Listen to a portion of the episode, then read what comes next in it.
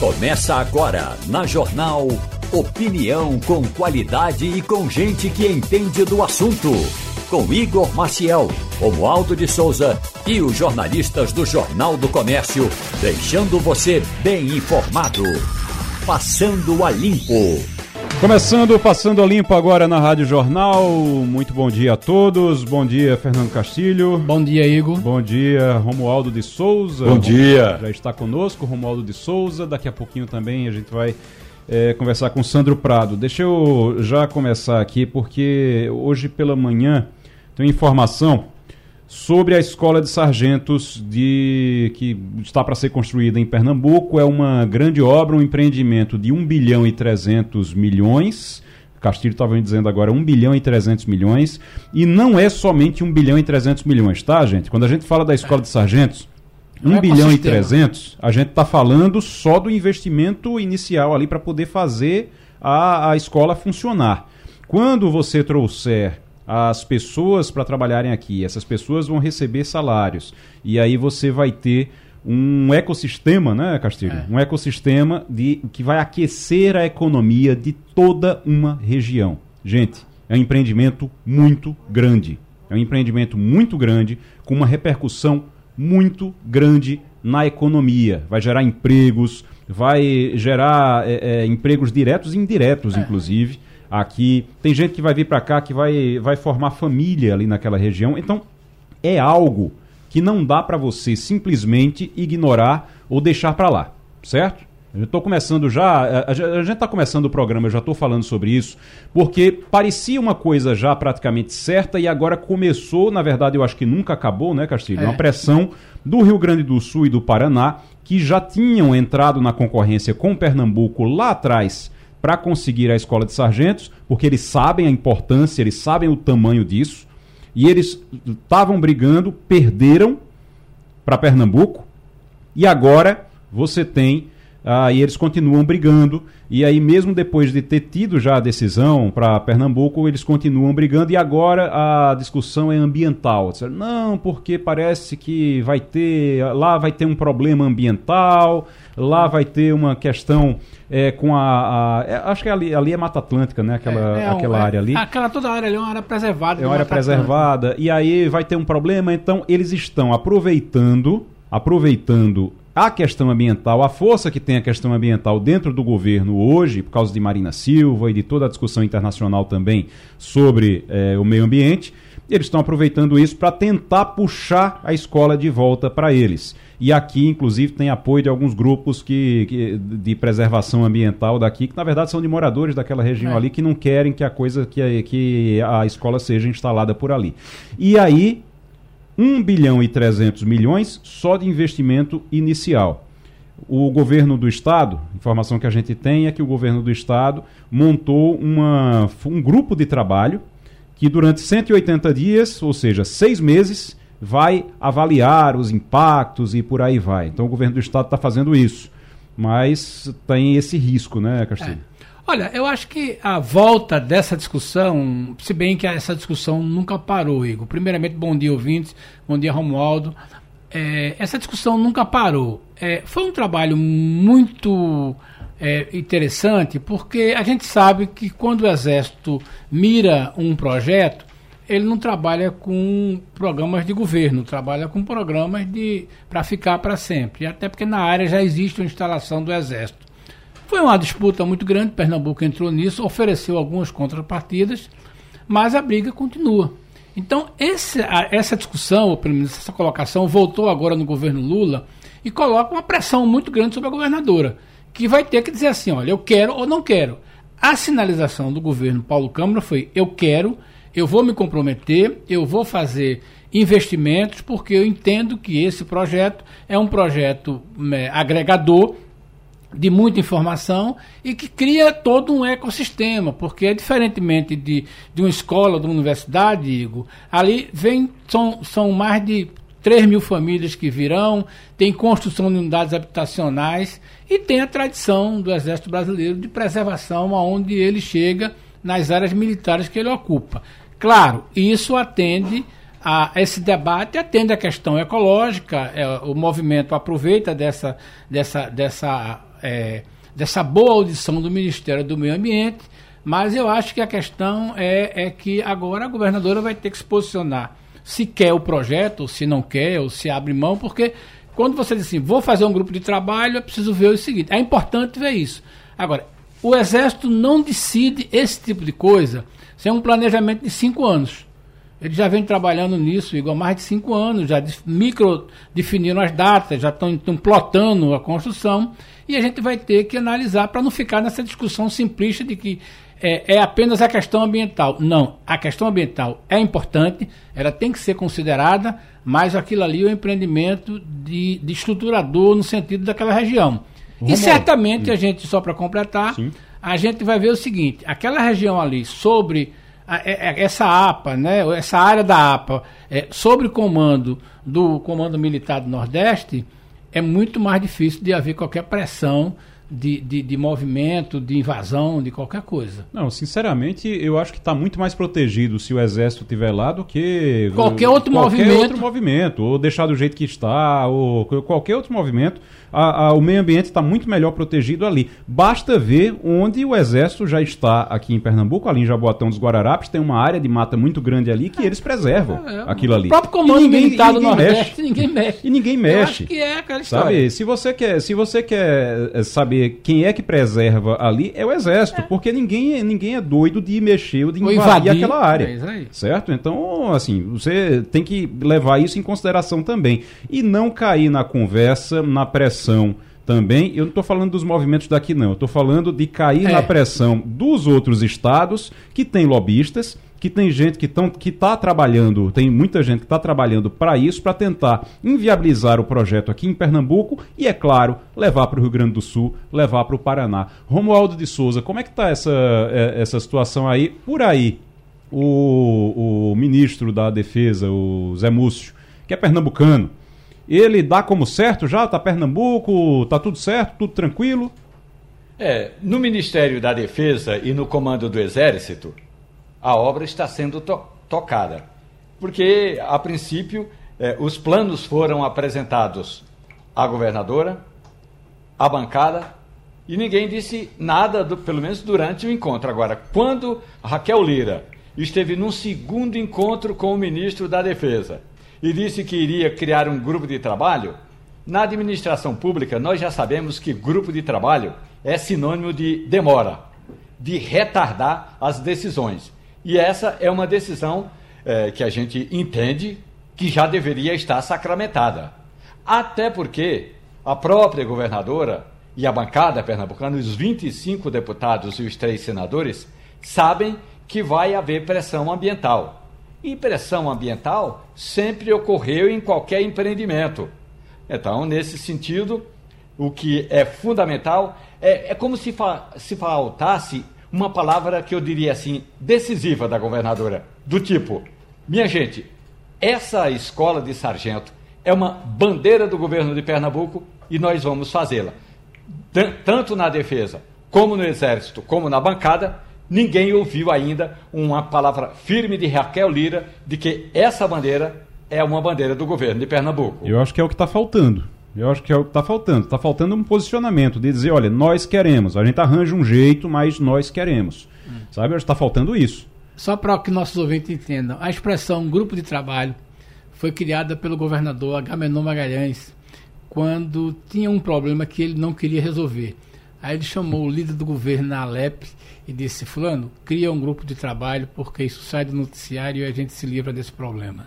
É o, é o, é, é o marco histórico da expressão grupo de trabalho. É, tá aí. Então, o grupo de trabalho é, realmente é muito importante você discutir as questões, você discutir os investimentos que vão ser feitos, que estão sendo feitos em Pernambuco. Você tem que ter realmente discussão.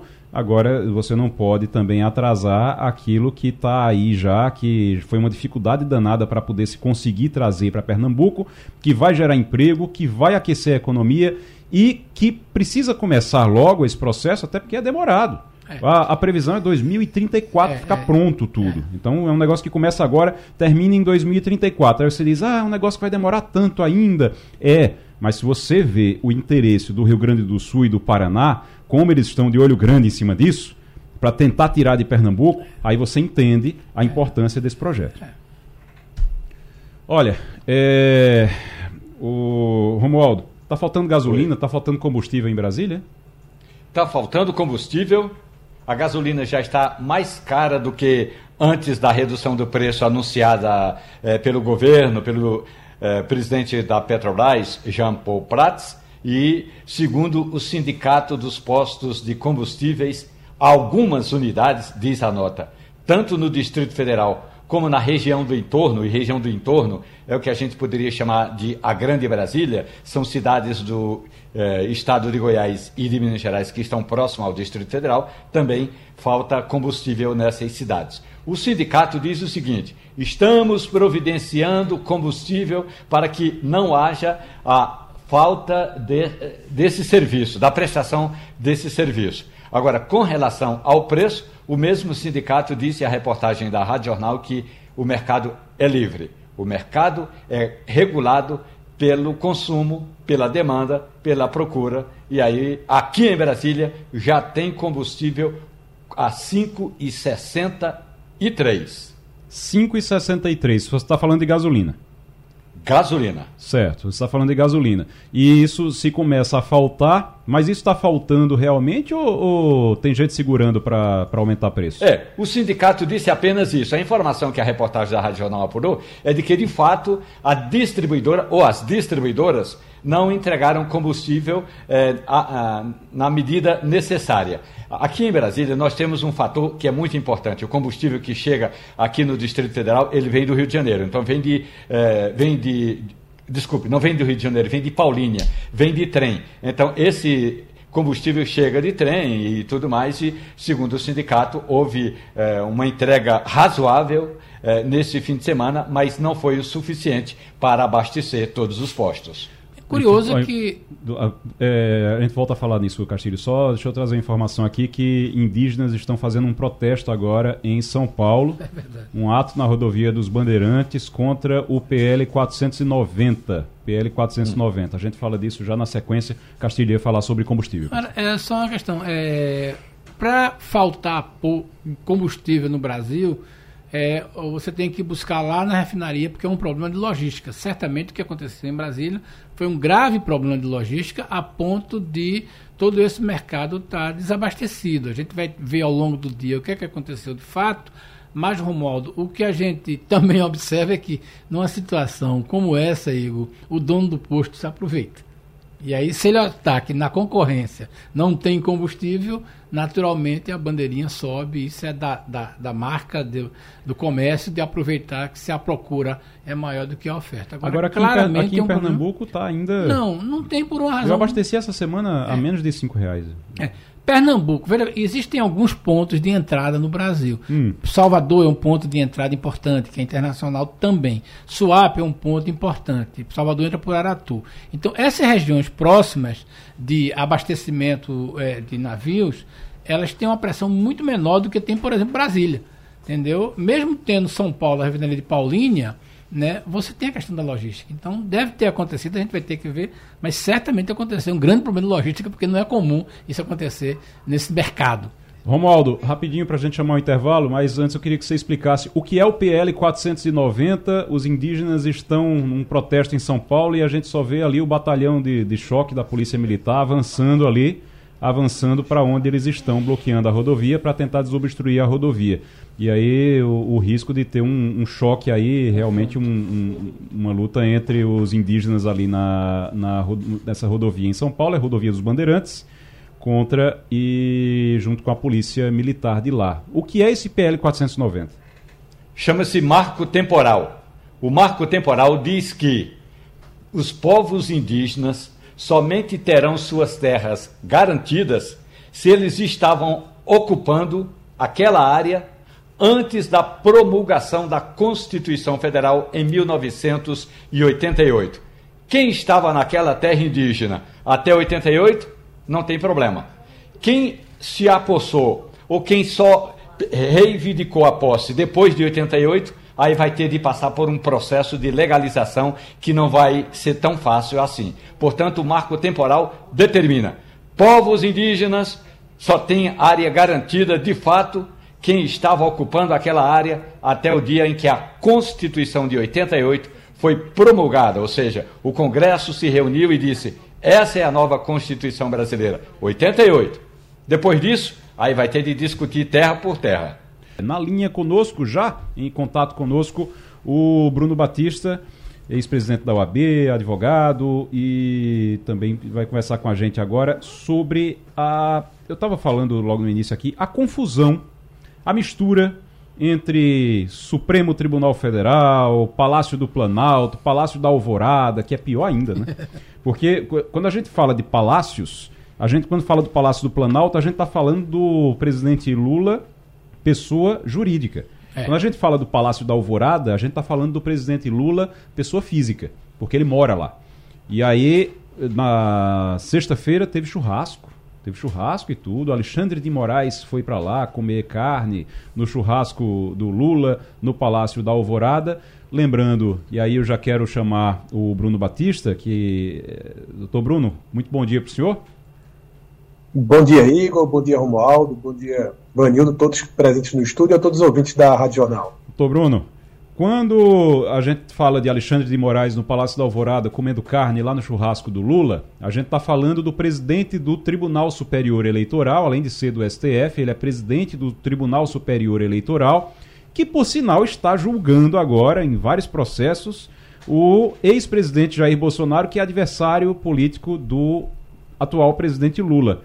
Isso não é uma confusão, isso não dá uma confusão na cabeça das pessoas, não? Pode ser que não dê na cabeça do Alexandre de Moraes, mas na cabeça das pessoas isso dá, não dá uma confusão, não? É aquela velha história da mulher de César, né, que sempre se fala que não basta ser honesto, tem que parecer também honesto. É, é óbvio que as relações institucionais terminam aproximando também as pessoas. É, um, um chefe de um poder, ele pode se aproximar até pessoalmente de um chefe do outro poder. Mas eu acho que realmente para o público fica difícil compreender quando vê numa confraternização, algo assim, ah, não no encontro institucional, não num evento institucional, mas num evento pessoal, a, a pessoas que confraternizando que vão julgar as outras. Né? Realmente eu acho que deveria haver um maior cuidado com relação a isso, até para que se evitar realmente comentários é, acerca dessa, dessa, dessa relação que, como eu disse, até natural que venha acontecer, mas que deve haver uma preservação aí dessa, dessa privacidade. É, é, é, algo que chama a atenção, que chamou a atenção, não é de hoje, é bom dizer que a relação, a, essa misturada de judiciário com executivo, com legislativo, com tudo, isso vem chamando a atenção já há bastante tempo. Eu acho que o, o Supremo Tribunal Federal ele recebeu muitos holofotes nos últimos anos e parece que os ministros gostam disso. Então é algo que realmente complica, né, Castilho? Eu acho que sim. E eu queria perguntar ao doutor Bruno é, quando é que isso, como é que isso impacta, né? Na linguagem militar tem um negócio engraçado. Quando você faz algum benefício no praça, vai bater no coronel. Quando você dá um benefício ao coronel, vai bater no praça. A minha pergunta é, como o comportamento de ministros, né, dos alguns ministros, né? É verdade, a gente tem ministros que realmente que são extremamente cuidadosos com isso. Como é que isso reflete na magistratura? É, isso vai bater no oficial de justiça? Esse tipo de é, confraternização se influencia, se influencia, se influencia todo, o judiciário. todo o judiciário? Sem, sem dúvida, cumprimentar Castilho também e, e dizer realmente que o, o Supremo, por ser o tribunal de cúpula do Poder Judiciário brasileiro, o, a conduta e o comportamento termina influenciando as outras esferas. É normal que, vendo a cúpula com um determinado comportamento, haja também, seja replicado nas instâncias inferiores e, como você disse, até mesmo a base mesmo servidores, serventuários da justiça, não só os magistrados, mas também os serventuários. Isso realmente é algo que traz aí uma preocupação pela, pela replicação do comportamento. Mas como o Igor muito bem disse, não é de hoje isso. É, a gente até viu, eu acho aí é um, é um entendimento muito pessoal meu, o, o presidente Lula, na, no seu primeiro mandato, ele fez a indicação de ministros que não tinham proximidade com, com ele. É, então, esses mesmos ministros, inclusive, posteriormente, o julgaram e o condenaram.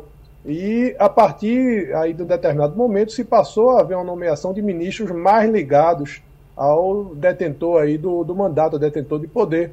A gente viu o ex-presidente Bolsonaro dizendo isso muito claramente, que iria indicar ministros ligados a ele, como também tudo indica aí, o que parece que o, o, o presidente Lula vai indicar o seu advogado, né, o, o Cristiano Zanin, para a vaga que está aberta no Supremo Tribunal Federal. Tem sido aí uma tendência, principalmente desde que houve a condenação do, do, do, do presidente Lula, né, pelo pelos próprios ministros que o indicaram, como Joaquim Barbosa, por exemplo, uh, há uma tendência de se indicar ministros mais próximos, pessoalmente, inclusive, ao detentor do mandato no Executivo.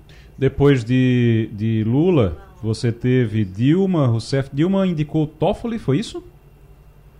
Toffoli, eu acredito que tenha sido já no governo Dilma, exatamente. Foi no eu governo Dilma. No, ou, ou, foi no final do governo Lula, eu tô, fiquei na dúvida agora. É, mas aí, mas aí você tem nessa lista aí, você tem Toffoli... Faquin, Faquin foi Dilma. Faquin foi Dilma, Faquin foi Dilma. Foi. Toffoli, Foi. Toffoli e o...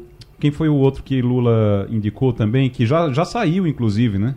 Que foi do Lewandowski. mensalão. É, Lewandowski foi Lula. Lewandowski, foi Lula, mas É, o do Lewandowski mensalão, o do mensalão, Joaquim Barbosa. Joaquim Barbosa. Joaquim, Joaquim Barbosa. Barbosa. Joaquim Barbosa também, e Joaquim Barbosa foi o, o algoz no mensalão também. E aí depois disso, você tem, parece que Michel Temer foi quem puxou ali para dizer, olha, não vamos, vamos puxar só aqui. E aí Michel Temer indicou Alexandre de Moraes, né? E depois Bolsonaro indicou só também pessoas próximas. Alexandre de Moraes era muito próximo a Michel Temer e o, o, o Bolsonaro também indicou pessoas próximas. E Lula parece que vai fazer a mesma coisa agora, vai indicar Zanin. Tem indicado que tem dito a todo mundo que vai indicar Zanin para o STF. Para quem não sabe, Zanin é simplesmente o advogado dele, o advogado de Lula. Então ele vai indicar o próprio advogado para o Supremo Tribunal Federal. Para quem reclamava de Toffoli, né, que tinha, é, era advogado do PT, agora, é o Agora. advogado pessoal de Lula, mesmo que vai ser o, o, o próximo ministro do STF. Romualdo de Souza, a gente está conversando com o doutor Bruno Batista, advogado, sobre essa relação do judiciário com o executivo, mas eu queria falar também sobre Eduardo Cunha, mas deixa eu, Romualdo de Souza. Bruno Batista, bom dia para o senhor. Ah, Normalmente nós usamos uma expressão, nós, quando eu digo a imprensa, é, de dizer que, por exemplo, a segunda turma do Supremo Tribunal Federal anulou uma condenação. Na verdade, desfez o processo. No caso do ex-deputado federal Eduardo Cunha, ex-presidente da Câmara dos Deputados, é, o processo dele está anulado. Aí agora o que vai acontecer? Eu lhe pergunto: alguém poderia pegar essa papelada toda e, com base nos argumentos apresentados pelos, eh, pelo Supremo Tribunal Federal para anular a condenação? Não é que o Supremo disse que não houve crime. O, a- a- o Supremo anulou o processo. Alguém poderia pegar esse processo debaixo do braço e levar para um juiz de primeira instância e dizer, ó, refaz e começa tudo do zero? Perfeito, Romulo. A sua, a sua análise aí foi, foi perfeita. Realmente, a segunda turma do Supremo Tribunal Federal não absolveu o, o ex-deputado Eduardo Cunha. Houve uma anulação por uma questão de competência. O Supremo Tribunal Federal, a segunda turma, por maioria, inclusive maioria apertada, 3 a 2, decidiu que a competência é da Justiça Eleitoral. É, foi uma decisão puramente técnica. Mas aí há uma possibilidade que se abriu. O próprio ministro Nunes Marques, que foi o, relato, o voto vencedor, ele estabelece no seu voto que a Justiça Eleitoral, que aí tem competência para processar e julgar esse crime, ela pode aproveitar os atos que já foram praticados. Porque qual o receio que se tem aí quando há anulação de um processo como esse? É de uma prescrição, de ocorrer a prescrição. Se o processo começar do zero, há um risco de prescrição. Mas se aproveitar os atos que já foram praticados, ouvida de testemunhas, colheita de provas, tudo isso, volta para o juiz eleitoral e o juiz eleitoral então pode sentenciar. Ah, o entendimento do Supremo aí foi porque é, e- e- essa questão que gerou esse processo, que foi terminou condenando o ex-deputado Eduardo Cunha pela Lava Jato, foi uma questão dos navios sonda da Petrobras na compra, onde ah, ah, diz que houve propina para o deputado Eduardo Cunha, houve provas nesse sentido, né, mas o que se eh, consolidou foi que esse dinheiro seria do Caixa 2 eleitoral, usado para o Caixa 2 eleitoral. Então seria um crime eleitoral. E por isso competência da Justiça Eleitoral. Vamos ver agora se a Justiça Eleitoral, quando receber esse processo, irá aproveitar os atos que já foram praticados pela 13ª Vara Federal de, Curitiba, porque aproveitando esses atos, realmente o risco de ocorrer uma prescrição aí é bem menor. Doutor Bruno, muito obrigado aqui pelas informações. Eu só fico pensando, sabe, sabe o quê? Eu fico pensando que daqui a pouco a gente vai ter, vai mudar a história, virar a história é. toda de cabeça para baixo. Daqui a pouco a gente vai ter que pedir um desculpa voto. Ao Eduardo Cunha, foi por um voto, né, inclusive. É, é, Mas daqui a pouco a gente vai ter que pedir desculpa, a gente vai ter é. que devolver dinheiro e a gente vai ter que talvez devolver mandato, talvez é, é como se assim a gente vira a chave da história, desfaz tudo por dentro de um processo que inclusive, não sei se esse é o caso mas dentro de um processo que, inclusive, o STF concordava antes. E de repente o STF não concorda mais. É. Isso aconteceu com Lula, isso acontece com, aconteceu com Sérgio, com, com Maia. Lá em, em, no Rio de Janeiro. Isso acontece agora com Eduardo Cunha. Daqui a, pouquinho, daqui a pouco a gente vai ter que devolver dinheiro que eles admitiram que roubaram, inclusive. É. Que eles admitiram que roubaram, daqui a pouco a gente vai ter que devolver dinheiro, devolver coisa e ainda pedir desculpa a eles. É. O que chama a atenção da gente, que choca o cidadão comum, é o seguinte: é que houve um processo, Houve alguns casos a confissão, a negação, a, a, todo um processo complexo, mas aí o tribunal diz assim: olha, isto aqui não vale, porque o juiz que estava cuidando disso não era a pessoa, não tinha competência. Às vezes é um detalhezinho. É o né? detalhe. E aí, veja bem, isso volta. Só que esta decisão não é feita por 11 juízes.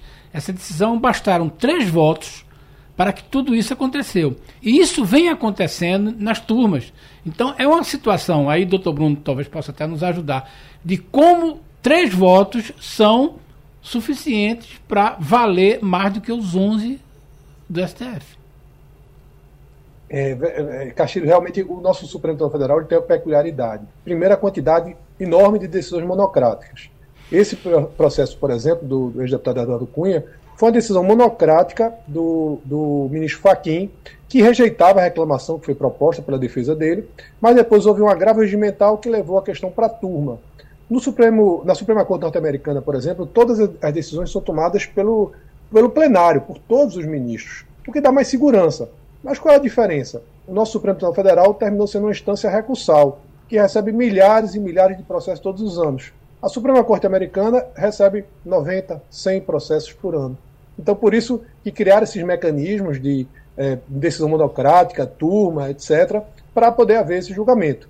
Esse caso do, do, Eduardo Cunha difere um pouco do caso do presidente Lula. O presidente Lula foi uma questão de competência, de, de desculpe, de suspeição, né, do, do, do imparcialidade do ex-juiz, né, agora senador Sérgio Moro.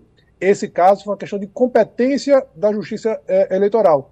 É uma questão técnica, é uma questão é, é, processual, contempla realmente o entendimento que o Supremo já tinha sobre a matéria. É verdade que o Supremo já entendia se havia um crime eleitoral conexo à competência da Justiça Eleitoral. E eu, particularmente, tenho minhas críticas, eu acho que por uma questão de coerência, tanto à Lava Jato, aos métodos utilizados pela Lava Jato, como inclusive pelo ministro Alexandre Moraes agora, também tenho minhas críticas aos métodos utilizados. Eu acho que essa finalístico, ah, a gente tem que combater a corrupção, tem que combater de todo jeito, não é assim, a gente tem que respeitar o devido processo legal. Mas eu espero que isso não signifique impunidade. Respeitar o devido processo legal é, não, não, não acarrete na, na, na, impunidade, porque realmente é importante que aqueles que é, vão estão dilapidando o patrimônio público, estão aí é, assaltando os cofres públicos, sejam efetivamente punidos até por uma questão pedagógica, para que isso não se repita agora nem adiante. Né? Doutor Bruno Batista, advogado, ex-presidente da OAB e membro da membro da é, Comissão Federal, né? Isso, no, no Conselho Federal, Conselho agora Federal. tentando aí contribuir com a advocacia e com a sociedade. Muito bem. A gente já está com Fabiola no ar? Já temos Fabiola? Vamos para Washington então? Fabiola Góes, nossa correspondente nos Estados Unidos, conversando com a gente aqui toda semana toda terça e toda quinta. Fabiola, muito bom, muito bom dia, seja muito bem-vinda mais uma vez aqui ao Passando a Limpo. Bom dia, Igor. Bom dia a todos. A repercussão internacional sobre a visita do presidente da Venezuela, Nicolás Maduro, ao Brasil. ONGs criticam fala de Lula sobre narrativa contra Maduro. É, como é isso? É, é, é, Lula, inclusive, daqui a pouquinho a gente vai, vai, conversar sobre essa visita de Maduro aqui, sobre essa, é, essa conferência que está acontecendo aqui com os presidentes da América do Sul, dez presidentes da América do Sul em Brasília, nesse momento, inclusive. Lula está lá agora no Itamaraty com eles. Mas o, ele fez declarações ontem com o Nicolás Maduro falando que o problema da Venezuela é uma questão de narrativa, que é, não tem nada demais, que como se fosse realmente um país democrático, uma coisa maravilhosa. Como é que isso repercutiu aí nos Estados Unidos, Fabíola? Olha, Igor, tem ONGs internacionais que defendem né, direitos humanos. Por exemplo, o Escritório de Washington para a América Latina, que é uma ONG que segue aqui nos Estados Unidos, condenou essas declarações do presidente Lula, dizendo que o autoritarismo na Venezuela, é, o Lula disse que seria uma narrativa, né? E essas ONGs elas estão dizendo que não são narrativas, são graves violações de direitos humanos. Agora, por outro lado, também se comenta a importância dessa visita e desse, dessa reaproximação do Brasil com a Venezuela. São mais de oito anos sem relação nenhuma com a Venezuela. É um país que faz fronteira com os Estados Unidos, mais de 2 mil quilômetros de fronteira com os Estados Unidos. A Venezuela sofre sanções econômicas de diversos países, entre eles os Estados Unidos. Agora, de, desculpa, de dois anos para cá, a Venezuela, é, é, eles, eles liberaram algumas relações, algumas relações comerciais entre empresas americanas e empresas venezuelanas. Então, mas ainda há restrições muito, restrições muito graves que têm impactado a vida das pessoas que estão na Venezuela. E essas sanções comerciais, a gente está vendo, está comprovado que isso não surte efeito que se, seria interessante para o que os países querem. No caso, os Estados Unidos queriam uma democracia mais fortalecida, eleições livres na Venezuela, acompanhadas por organismos internacionais, e o Nicolás Maduro a gente sabe que não fez assim. Por outro lado, o Lula exagerou muito nessa receptividade do Maduro no Brasil, né? Uma visita de um chefe de Estado, mas ele não precisava elogiar tanto assim o Maduro. É obviamente que ele precisa fazer alguns acordos comerciais. O Brasil é um parceiro da Venezuela, a gente exporta né, produtos manufaturados, mas ainda precisa. A Venezuela tem mais de um bilhão de dívida, por exemplo, com o Brasil. E isso, tudo isso precisa ser muito negociado e trazer também a Venezuela para as grandes discussões. Então, essa reunião de Lula com esses países, quase todos da América do Sul, com exceção da presidente do Peru, que não pode viajar nesse momento diante da, do cenário político no Peru. Então, o Lula ele volta a ser, assumir esse papel de protagonismo na América do Sul, América Latina, fazendo essa reunião desses países lá no Itamaraty.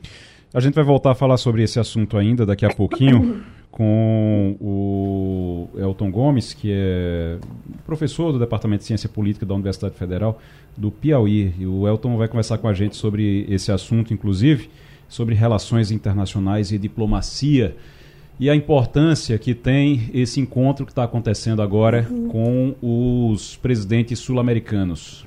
A gente está vendo agora, está acontecendo no Itamaraty. Mas nesse momento, Fabiola Góes, correspondente dos Estados Unidos, conversando com a gente, Fernando Castilho. Bom dia, Fabiola. É, ao contrário é, de outros movimentos, o presidente Biden é, cumprimentou a vitória do turco, né, Erdogan, né, repetiu o desejo. É, Biden quer que o Washington está ansioso para ver uma questão que tem a ver com a guerra da Ucrânia, que é a objeção que a Suécia faz em relação à Suécia na OTAN. E aí está conectado isso com a questão da Ucrânia. É, os Estados Unidos avaliam que foi positiva é, mais um mandato para o presidente turco, e isso aí tem a ver com a questão das relações americanas ou a questão das relações americanas com a Turquia olhando para a Ucrânia. Olha, bom dia, Castilho. Os Estados Unidos eles têm uma relação muito pragmática com a Turquia, que é um membro da OTAN. Agora, o Tayyip Erdogan, que foi eleito de novo né, para mais um mandato, provavelmente de cinco anos, ele vai ficar todos, já são 20 anos no poder. Então, seria um olhar de mais de pragmatismo mesmo, porque o próprio Erdogan ele já tem uma aproximação com o presidente Putin. Durante o, o, discurso dele de vitória, ele citou inclusive o presidente Putin. E aí agora qual é o interesse do Biden? O interesse é de permitir né, que a Suíça entre na, na Suécia entre na OTAN. E o Erdogan já não quer que a Suécia entre na OTAN por questões com curdos, né, que são grupos que eles consideram que são terroristas, enfim. O Erdogan ele está com o regime, ele, o, o Estado não é um Estado democrático com, com, é, é, na, no sentido mais preciso da palavra, eles têm, eles têm eleições, mas não é uma democracia, né? é uma autocracia, porque o Erdogan ele persegue jornalista, ele controla 99% da mídia no país, a população não tem informações reais sobre o que está acontecendo, né? ele ganhou por uma, uma leve maioria de 52%, o país está dividido e sofreu um, um terremoto catastrófico, né, com milhares de vidas perdidas, e ele está no momento também de uma inflação muito alta. Eu acho que só perde, só a Argentina ganha da, da inflação né, em, em, níveis muito altos em relação ao, à Turquia. Então, o Biden ele parabenizou né, o Erdogan pela, por essa vitória, mas foi realmente uma, uma aproximação, vamos dizer assim, pragmática, pensando exatamente levar também a Suécia na OTAN e também tem a compra de caças, porque a Turquia quer comprar caças F-16 dos Estados Unidos. Então é realmente um pragmatismo aí liderando a política externa do Biden. Romualdo de Souza.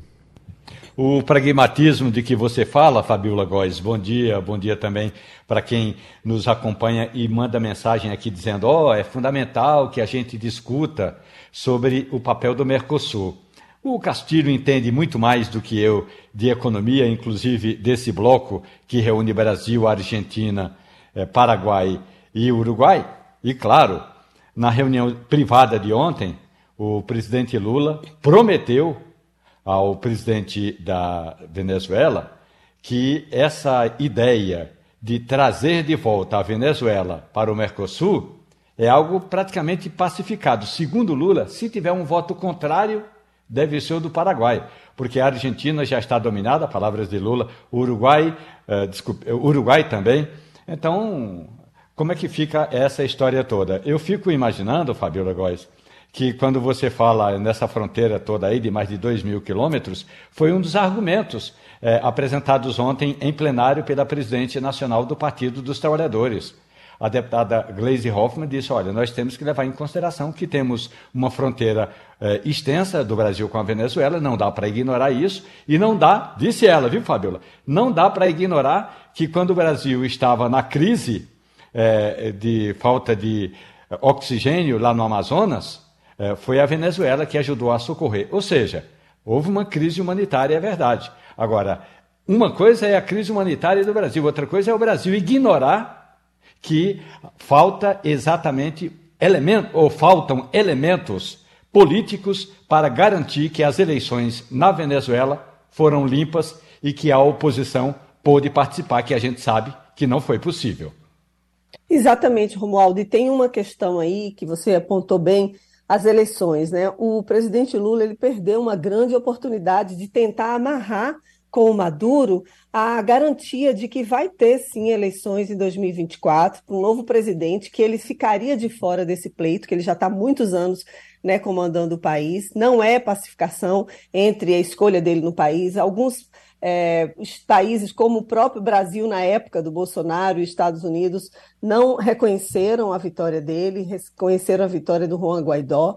Então, seria uma oportunidade do presidente Lula de amarrar uma, um acordo, vamos dizer, um, uma intenção aí do presidente Maduro de garantir que essas eleições sejam limpas, com os organismos internacionais, entre eles a Organização dos Estados Americanos, que poderiam acompanhar todo esse pleito, todo esse processo para garantir, para validar que foi um processo correto. Então, acho que está faltando isso do Brasil nessa tentativa de um protagonismo na América do Sul, de amarrar uma garantia. Vamos ver se o, se o Lula consegue isso, né? Porque o, o grande sentido mesmo de Lula fazer esse estardalhaço com a recebendo o Maduro no Brasil seria garantir também a, o fortalecimento da democracia, coisa que o Maduro não tem feito. Fabiola Góes, muito obrigado pela participação. Fabiola é correspondente do, da Rádio Jornal nos Estados Unidos, em Washington. Obrigado, Fabiola. Até quinta. Obrigada, até quinta. Um bom dia. Tchau, tchau. Bom dia.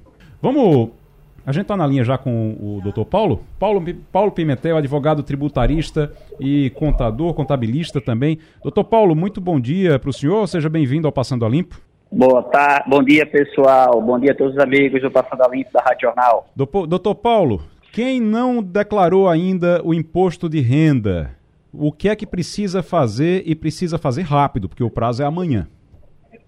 É uma excelente pergunta, meu amigo. Veja só, o prazo final para a declaração de imposto de renda será amanhã, no dia 31 de maio de 2023, e quem não declarar estará sujeito à multa de lançamento de ofício que poderá ser efetuada pela Receita Federal do Brasil. Então, quem ainda não declarou tem que correr até amanhã para cumprir esse dever instrumental. Quem não fizer isso, qual é o, o, o que é que pode acontecer? Ah, o que pode acontecer e o que deve acontecer será uma multa é, que vai depender da capacidade contributiva de cada contribuinte, que, que será efetuada pela Receita Federal do Brasil. A multa ela não é única, é uma multa de acordo com a, a, a capacidade a contributiva. Isso. De acordo vai com a renda, então. Quem, Exatamente. Quem tem uma renda de, de um salário mínimo vai pagar uma multa referente a um salário mínimo. E quem tem uma renda de um milhão de reais vai pagar uma multa referente a um milhão de reais, é isso? Isso, porque a multa ela pode ser qualificada de acordo com o saldo devedor que deveria ser pago a título de imposto. Hum. Além de algumas qualificações, a depender do caso em concreto. Agora, tem uma coisa, tem uma história que diz, se dizia muito antes: olha, está chegando o prazo, faz o seguinte, manda em branco, porque para não perder o prazo e depois faz uma retificação. Isso pode fazer ainda? Então, muitos contribuintes entram com esse questionamento e o que é que acontece? De fato, se você não tiver ainda faltando algumas documentações, seja pela fonte pagadora ou até algum alguma despesa dedutível da base de cálculo do imposto, que ainda não você não detém essa informação, seria recomendável que você transmita com as informações que você tem e depois efetue a retificação do imposto de renda. O Fernando Castilho tem pergunta. A gente está conversando com o doutor Paulo Pimentel, que é advogado, tributarista e contabilista também. Castilho. Doutor Paulo, bom dia. É, Bom dia, Castilho. Há um depoimento em, quando a gente conversa com as pessoas, de uma paixão nacional sobre a declaração pré-preenchida. De fato, um avanço muito importante. Mas até porque ela força o contribuinte a fazer sua é, integração, o seu acesso ao, ao, ao site gov.br, que é onde você tem uma série de serviços é, prestados pelo governo.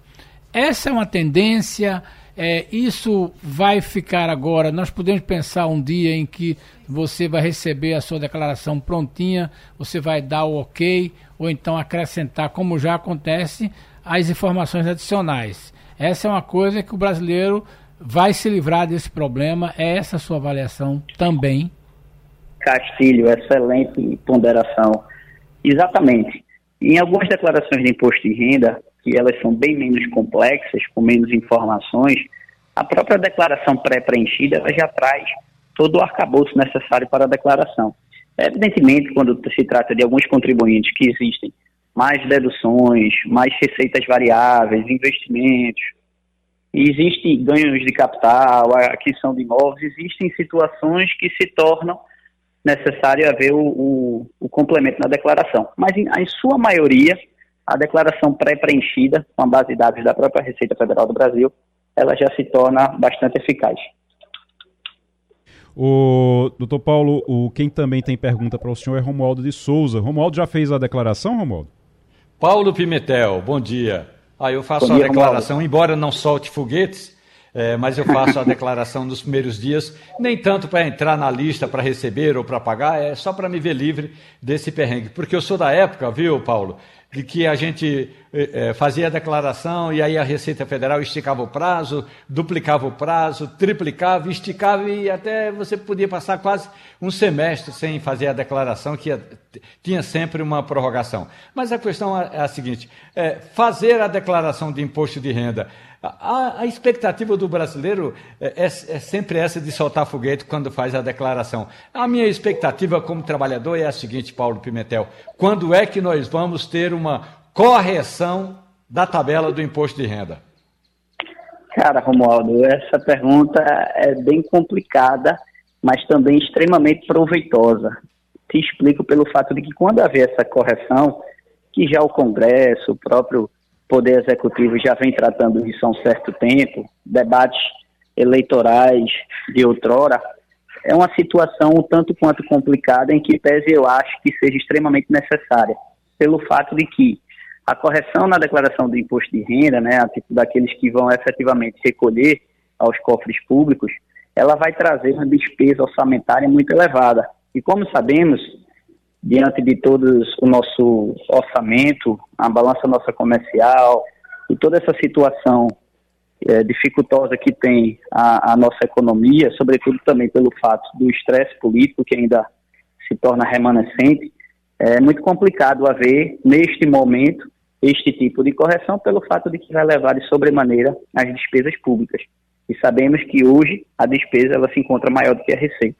Então, em que pese eu achar extremamente justo e necessário, sobretudo por privilegiar a capacidade contributiva de cada contribuinte, ela se torna onerosa por uma questão mais de gestão dos gastos públicos. Doutor Paulo Pimentel, advogado, tributarista e contador, também contabilista, conversando com a gente. Doutor Paulo, muito obrigado pelas informações. Vamos aguardar então que amanhã todo mundo tenha feito a declaração para não pagar essa multa, para não ter problemas. Tá certo? Muito pra... obrigado a todos os amigos da Rádio Jornal. Até Valeu. mais. Romualdo de Souza, o governo Lula está com dificuldade no Congresso para aprovar qualquer coisa mas está tentando aí a medida provisória que modifica a estrutura do governo, a estrutura dos ministérios. Eles estão tentando resolver. E aí, vai ter condição de resolver? Estou vendo ali uma notícia agora. Lira avisa que não ajudará governo com medida provisória. Então, assim, tá difícil o negócio. Pois é, o Lula faz o, o churrasco dele não chama nem o Lira, nem o presidente do Senado, Rodrigo Pacheco, aí está querendo o quê na vida, né? Mas essa brincadeira à parte, é, o Arthur Lira, é, ele sabe que é importante, como presidente da Câmara dos Deputados, e o Rodrigo Pacheco, como presidente do Senado e também do Congresso Nacional, que eles têm um poder de mobilização que o próprio presidente Lula não tem. Eles têm um poder de mobilização que, juntando os três líderes, na Câmara, no Senado e no Congresso, os três líderes não têm. Ou seja, sabe o que está acontecendo, para o nosso ouvinte entender? Eu conversei com uma parlamentar ela me disse: Olha, vamos conversar. Essa história, segundo ela, é em off, mas eu vou contar para você o que acontece. A gente vai no Palácio do Planalto conversar com o ministro da Articulação Política. Alexandre Padilha é uma cara feia, não senta direito, não conversa direito, está sempre atendendo ao telefone. Ou seja, é essa atenção que o Palácio do Planalto tem de dar e não, não estou me referindo, tem de dar cargo, não. Estou, estou me referindo à atenção. Essa atenção que o Palácio do Planalto tem de dar aos parlamentares é que está faltando.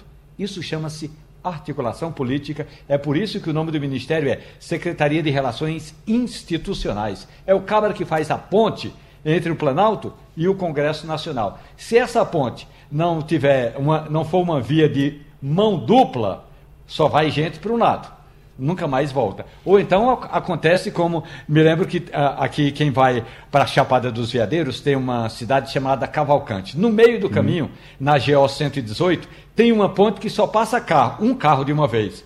Dependendo do afoitismo de cada um desses motoristas, já houve vezes em que os dois ficaram diante, de frente, um ao outro durante quatro horas e ninguém cedia, o trânsito não ia nem para frente nem para trás a articulação política do governo Lula está feita a ponte na GO 118, na cidade de Cavalcante, em Goiás. É uma ponte que só tem uma mão, e aí, quando dois carros vêm, um no sentido contrário ao outro, fica travado.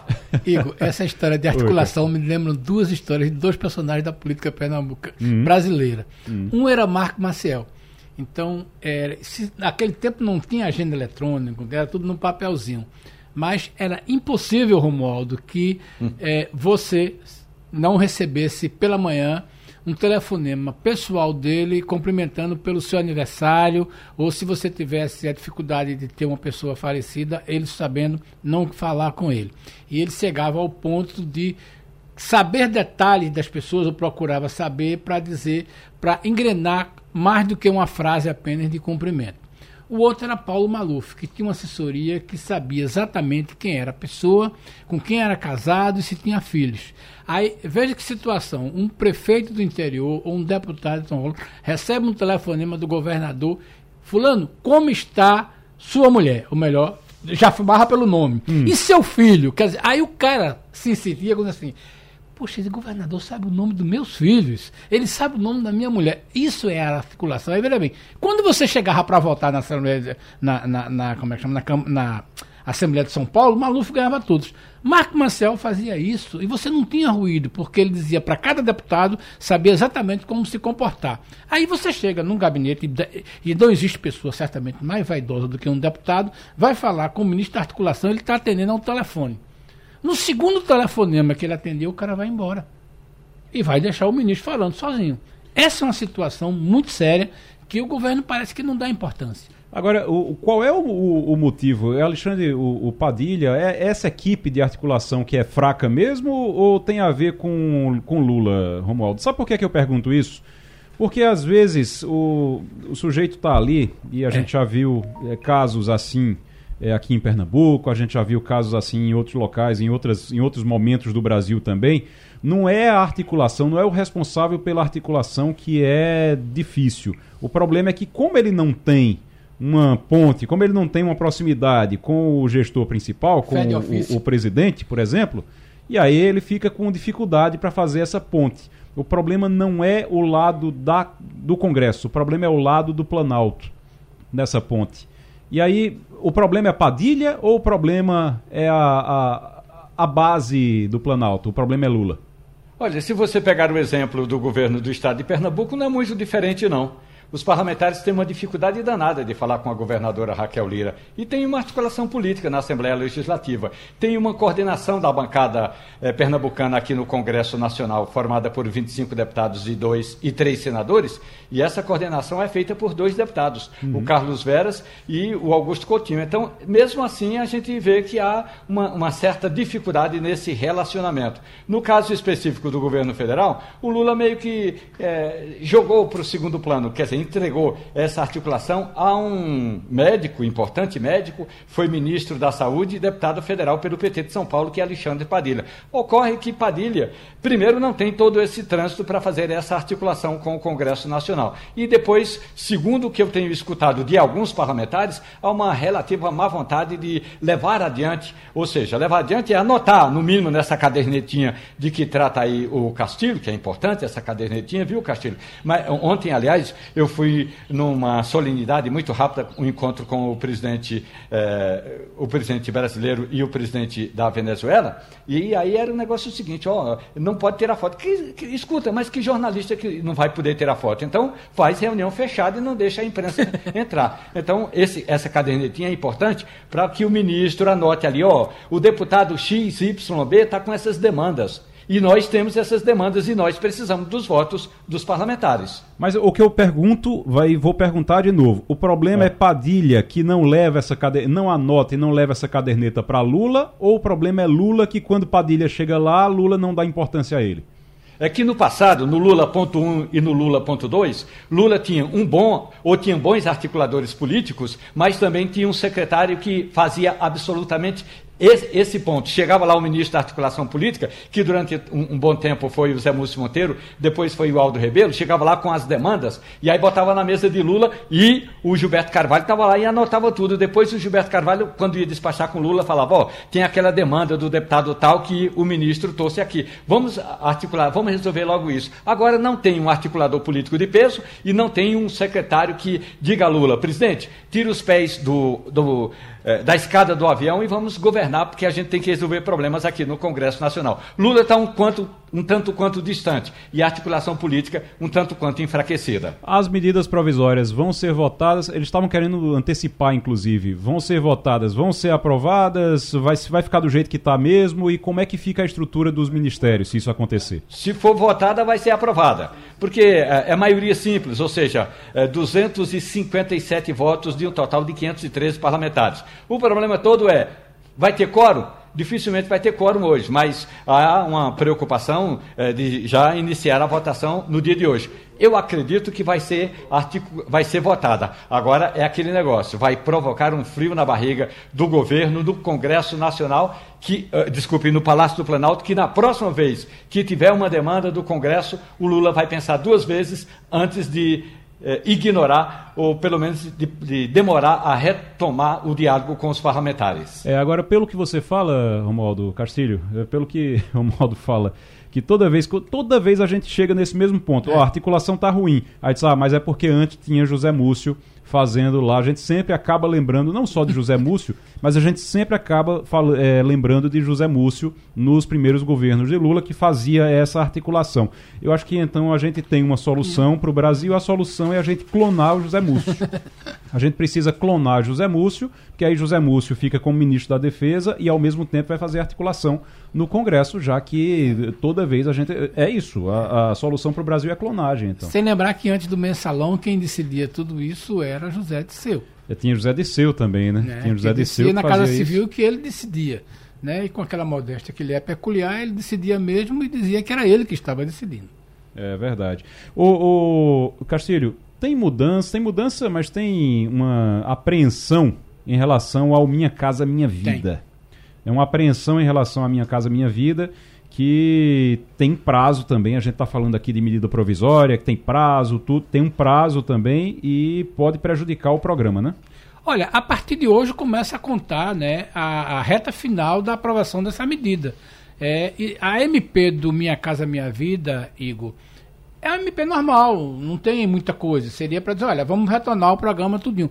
Acontece que o relator, não é, Romualdo, decidiu chamar de um marco regulatório da habitação. E aí a gente não sabe o que é que vai acontecer, porque o deputado é, saiu visitando é, é, parlamentares. É, eu estou querendo ver o nome dele aqui. É Fernando, Fernando Marangoni. Fernando Marangoni, é isso aí, me perdoe. Então, Fernando Marangoni tomou para si a missão de fazer o marco regulatório do plano habitacional e saiu visitando o SEBIC, Senado, e ele disse que vai apresentar um projeto que mostra tudo. Tem duas coisas que eu acho que deve estar preocupando o governo. Primeiro que ele diz o seguinte, o governo vai financiar a, a questão de legalização e de moradias e o que já estão construídas. Isso uhum. não agrada muito a setor da construção civil. Mas ele também está querendo dizer que vai tirar a Caixa Econômica de gerir o Minha Casa Minha Vida, ser seu agente financeiro. Mas aí ele não quer botar em outro banco, ele quer botar em tipo Coabs, é, é, como é que chama, instituições municipais. Veja que situação. Então, eu não sei como é que está a articulação, Romualdo, de se o deputado tem essa força, ele é uma pessoa indicada por Arthur Lira, pessoa ligada a Arthur Lira. Esse vai ser um estresse na semana que vem? Sem dúvida. Até porque mesmo dentro do partido dele, União Brasil, não tem todo esse acordo não. E o que mais pesa é essa vou usar uma, uma expressão comum que eu ouvi por aqui, essa ressurreição da, entre aspas, Coab. O nome que ele não está dando o nome de Coab, mas é só para a gente se lembrar que no passado os governos estaduais, até governos municipais, tinham programas de habitação e era companhia de habitação, Coab, Coab. Então, essas Coabs seriam ressuscitadas. Co pequenas cooperativas de crédito teriam a gerência desse programa, cooperativas de crédito eh, mais eh, robustas também teriam a gestão desse plano, e aí a Caixa Econômica Federal vai ficar escanteada, pelo menos é o que está no relatório original do deputado Fernando Marangoni.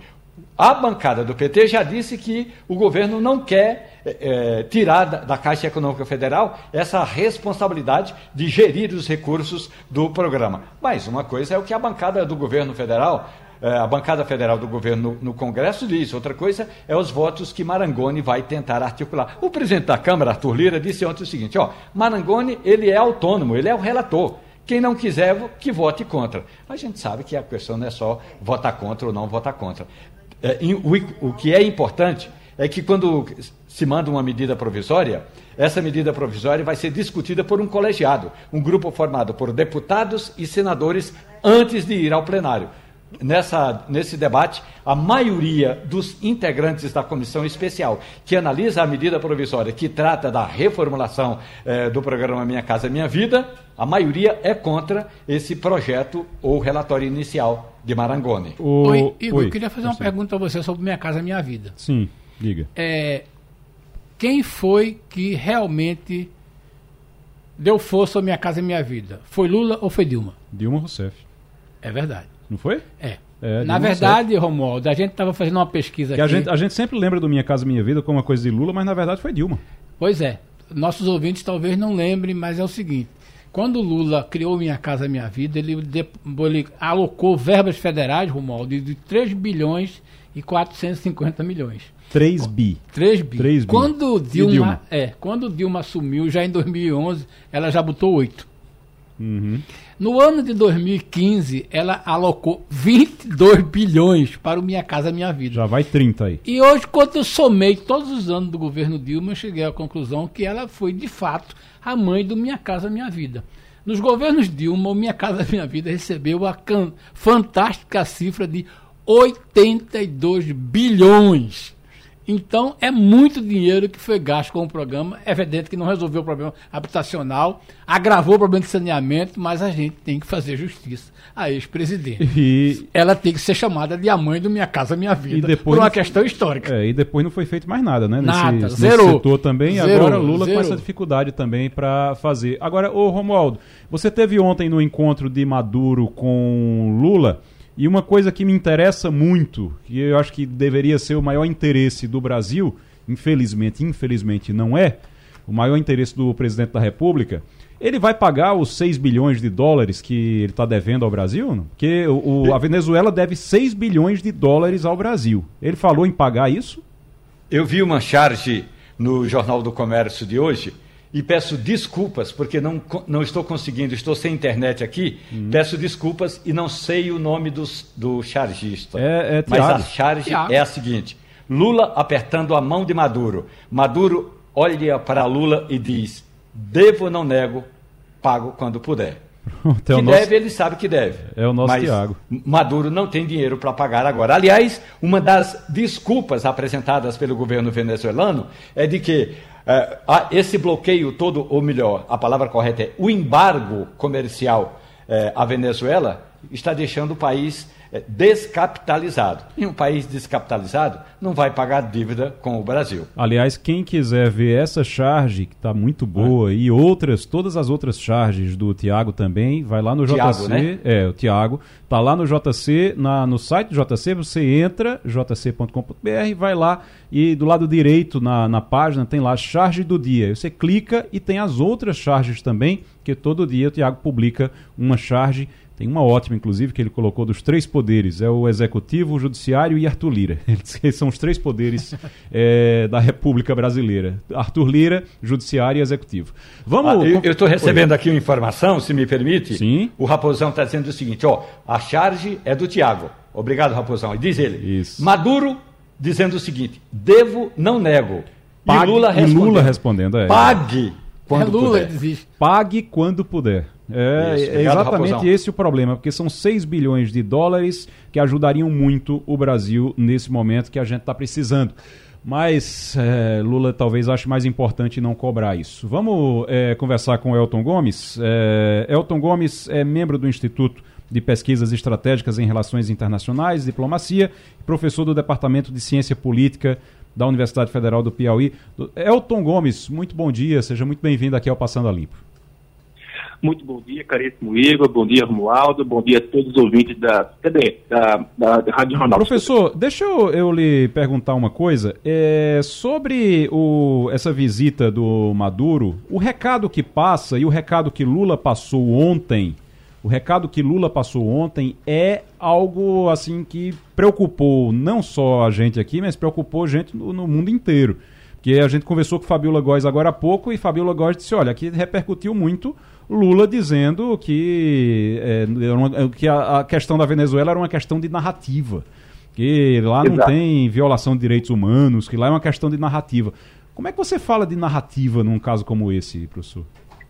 Eu acredito, meu caro Igor, que o grande problema não esteja em comercializar com a Venezuela, pois, dentro de uma lógica muito pragmática, as nações vendem e compram umas das outras sem levar em consideração o tipo de regime doméstico que vige em cada uma delas. O grande problema é receber o ditador venezuelano com honras de chefe de Estado, com toda a pompa e circunstância, em uma agenda bilateral especial e antecipada, ou seja, uma, uma, uma reunião à parte dos demais líderes sul-americanos, que mostra o propósito de firmar acordos que não foram explicitados e demonstrar, obviamente, apoio e solidariedade a um líder autocrático, uma imagem muito negativa no cenário internacional que traz muito prejuízo diplomático para o Brasil.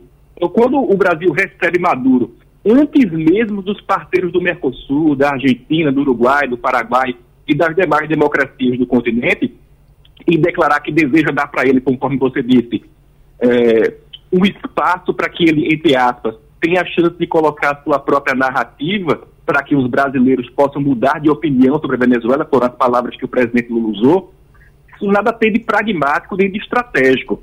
Trata-se de um alinhamento feito com base em critérios predominantemente ideológicos que tende a ser lesivo para os interesses da PEB, né, da política externa brasileira, que tem como seu alvo e seu ômega, né, seu princípio primeiro e seu fim último, o comércio exterior. E a gente pode fazer até uma comparação, Igor.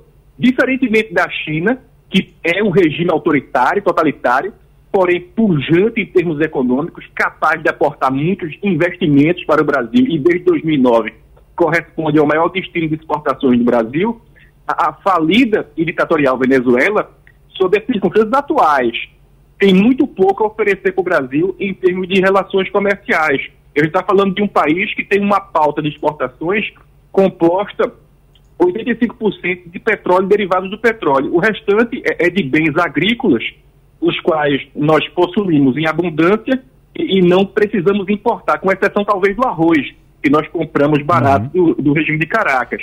Então, esse alinhamento e essa simpatia ideológica com países autocráticos, com situação colapsada ou sem mercado relevante, com má imagem no exterior, como Venezuela, Cuba e Nicarágua, não só não ajuda o Brasil em nada significativo do ponto de vista das importações e exportações, como ainda traz um empecilho grande e desnecessário, evitável, nas relações do Brasil com os Estados Unidos e com a Europa Ocidental, que são históricos parceiros políticos e comerciais que fazem parte de grandes acordos de, uhum.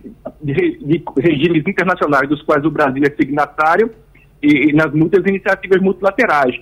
Então, para a gente entender isso, basta dizer que a nossa balança comercial com a Venezuela tem sido muito favorável entre os anos 2003 e 2022. O saldo da balança comercial entre os dois países foi um superávit da ordem de 32 bilhões, mas toda essa esse, esse benefício ele se prejudicou muito porque o comércio do Brasil com a Venezuela caiu incríveis 88% nos últimos cinco anos. A Venezuela enfrenta dificuldades graves para atender suas demandas internas mais básicas, da produção de alimento ao tráfego aéreo, e isso faz com que essa crise, essa crise inflacionária e essa falta de capacidade de produção em diversos setores da economia eh, levem a uma situação na qual torna-se muito difícil para a Venezuela importar bens e serviços, incluindo aqueles que são oferecidos pelo Brasil. Então, o grande problema não é comercializar com a Venezuela, se comercializa com ditadura e com democracia. O grande problema é o destaque que, se foi, da, que foi dado ao líder venezuelano, que não só não está em condições de comprar os produtos brasileiros, como ainda é devedor, conforme você falou, ou seja, uhum. a Venezuela deve ao, ao, Tesouro Brasileiro mais de 3 bilhões de reais com, de, de dólares com juros, uhum. e também é, essa posição que foi dada para ele de destaque, de ser recebido antes dos principais parceiros do Brasil na região, mostra que muito provavelmente, Igor e, e demais eh, membros da bancada, é, o, o ditador venezuelano veio ao Brasil, muito provavelmente, ao que tudo consta, para poder solicitar ajuda econômica. Isso. E por isso pediu uma, uhum. uma, uma ajuda especial. Ô professor, é, vou só citar aqui, o, inclusive é um processo, uma investigação que está no Tribunal Penal Internacional. Acredito que o, o, presidente Lula deva concordar com o Tribunal Penal Internacional, que inclusive está processando, também tem um processo é, contra o adversário dele, o Jair Bolsonaro. Mas uhum. o Tribunal Penal Internacional tem uma investigação que de várias é, violações de direitos humanos na Venezuela, isso que começou desde que o universitário Juan Pablo Pernalete morreu em 2017, atingido no peito por uma bomba disparada por um militar durante as manifestações contra Maduro, que deixaram mais de 100 mortos. Você foi lá protestar, as pessoas foram protestar contra o governo Maduro e 100 pessoas morreram, 100 pessoas acabaram morrendo nessas manifestações. E aí, aí existe uma investigação por crimes contra a humanidade na Venezuela e inclui morte em protestos, tortura e execuções extrajudiciais. Tudo isso é o que Lula está dizendo que é uma questão de narrativa. Mas uh, Romualdo de Souza tem pergunta. Professor Elton, muito bom dia para o senhor. O senhor sabe que na linguística, no, no estudo da linguística, quando a gente usa o termo narrativa, e com seriedade, não é o caso de Lula ontem, é exatamente quando a gente quer contar uma história a partir de uma sequência de fatos. Lula diz o seguinte: ó, oh, a Venezuela precisa desmontar essa narrativa que foi construída dizendo que a Venezuela é antidemocrática, é autoritária. Você precisa reconstruir essa narrativa, diz o presidente da República do Brasil. Um dos elementos que o presidente do Brasil, Luiz Inácio Lula da Silva, deveria usar, professor, é um relatório que foi feito pela, por Marta Vanilhas. Ela é integrante da Organização das Nações Unidas. Ela saiu de Nova York, foi à, Venezuela, esteve dias em Caracas e ela diz o seguinte: nossas investigações e análises mostram que o Estado venezuelano conta com serviços de inteligência e seus agentes para reprimir a dissidência no país. E o relatório é longo e chegou às mãos do representante do Brasil na ONU. Ou seja, o governo brasileiro, no mínimo, sabia que sabe que as coisas na Venezuela não são apenas essa narrativa de que trata Lula, professor. Sem dúvida alguma, meu caro Romualdo. E a ideia de narrativa, que é do ponto de vista das perspectivas pós-estruturalistas nas ciências sociais, principalmente dentro da teoria pós-moderna, é uma perspectiva pessoal, passional e interessada, feita por aquele que produz o discurso. Então, ao equivaler a realidade fática do regime de exceção do Estado ditatorial instaurado no país vizinho andino, a Venezuela, o governo brasileiro, então, parece fazer uma adesão radical à virada linguística e reduzir o sofrimento, a fome e a repressão política a uma situação de narrativa, de construção discursiva e, e coisas dessa natureza.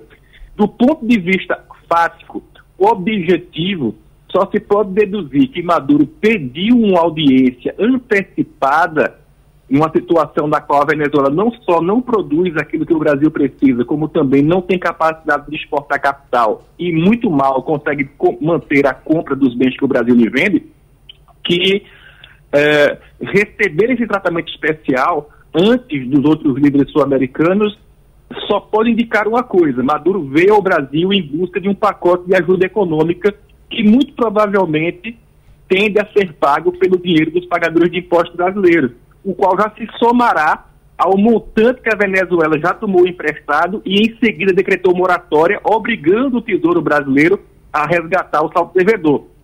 Então, diante dessa crise inflacionária, de sanções impostas pela comunidade internacional e até mesmo de uma recompensa né, de 15 milhões de dólares oferecida pelos Estados Unidos pela sua cabeça, a, a realidade indomável, inconteste dos fatos, nos confronta. Ou seja, o, o governante bolivariano Maduro, ao que tudo indica, veio a ajuda, veio em busca de auxílio econômico do Brasil e tenderá a lançar nas costas dos contribuintes brasileiros o fardo de pagar pelos erros alheios. Tá aí então, o professor Elton Gomes conversando com a gente, Castilho. E a gente vai acabar, a gente vai acabar então, além de não receber os 6 bilhões, é, pelo que o professor está dizendo, a gente vai acabar pagando mais dessa bom, conta. Bom, para que os nossos ouvintes tenham uma ideia, o Passando a Limpo, né, com a forma que ele é feito e entrevistando pessoas como o professor Elton Gomes, não é possível na Venezuela. Então, apesar do Exato. discurso do presidente falar de narrativas, o fato é que a Venezuela fechou só no ano passado 250 emissoras de rádio. Então, este programa seria proibido na Venezuela. Este programa seria proibido na Venezuela. Para a gente entender o nível, o da, nível da coisa dessa lá. coisa. Então, o problema é que a Venezuela não só é a questão da ditadura, a questão da Venezuela é que ela entrou numa rota de corrupção dos militares que estão realmente se beneficiando com isso. Mas eu tenho uma pergunta específica sobre esta reunião. Olha bem, normalmente as reuniões, professor, como o senhor sabe melhor do que eu, são construídas a partir do, do, do diplomata. Eu pergunto, o que é que vai sair dessa reunião? Porque não tem nenhum documento previsto, não houve nenhum acordo. Então, o que é que sai disso aí? O caráter atípico do encontro bilateral entre o presidente Lula e o líder bolivariano Nicolás Maduro salta aos olhos, meu caro. Porque, conforme nós sabemos, o protocolo diplomático se estabelece mediante conversações entre a burocracia estatal de carreira de cada país, notadamente a chancelaria, seja o Ministério das Relações Exteriores de cada nação, e antes do encontro oficial ser marcado, uma pauta nas democracias, né, nos regimes de sociedade aberta, é divulgada para o público em geral, para a imprensa, que é condição sine qua non para o exercício da vida verdadeiramente republicana, mas no caso específico do encontro entre Lula e Maduro, não só não se sabia que ele seria o primeiro líder a ser recebido, como o teor da pauta é desconhecido, o que nos leva a crer que ou se está pensando em termos de cooperação político-ideológica com o regime venezuelano por simpatia política, por, por é, idiosincrasia do ponto de vista de ideologia de esquerda, ou se busca uma espécie de renegociação secreta ou aquilo que foi proscrito né, nos termos da comunidade internacional quando foi criada a antiga Liga das Nações, depois da Organização das Nações Unidas, que é a chamada diplomacia secreta. Ou seja, os líderes se reúnem, não dizem sobre o que vão falar e depois anunciam medidas, né? E isso é, geralmente tende a vir com em, campos muito importantes, o campo da segurança, o campo da economia, e, é claro, isso não se admite nas sociedades onde exige um Estado de Direito. Agora, sendo a Venezuela um, um regime de exceção, a gente não se espanta tanto que ele tenha essa prática. Agora, se tratando do Brasil, onde até onde nós sabemos vive o Estado de Direito, é realmente uma coisa muito atípica que não figura na história da política externa brasileira. Veja, para que possa ter ideia, mesmo o regime militar, mesmo o regime militar, a ditadura militar brasileira divulgava a pauta das reuniões com líderes estrangeiros. Professor, muito obrigado pela participação. Professor Elton Gomes, é, cientista é, é, da área de, de, de, ciências de relações internacionais e ciência política também. Muito obrigado pela participação. O Passando a Limpo vai ficando por aqui. Quero agradecer Romualdo de Souza, Fernando Castilho e a você, ouvinte. Um grande abraço e até amanhã. Grande abraço. Tchau, tchau. A Rádio Jornal apresentou opinião com qualidade e com gente que entende do assunto. Passando a limpo.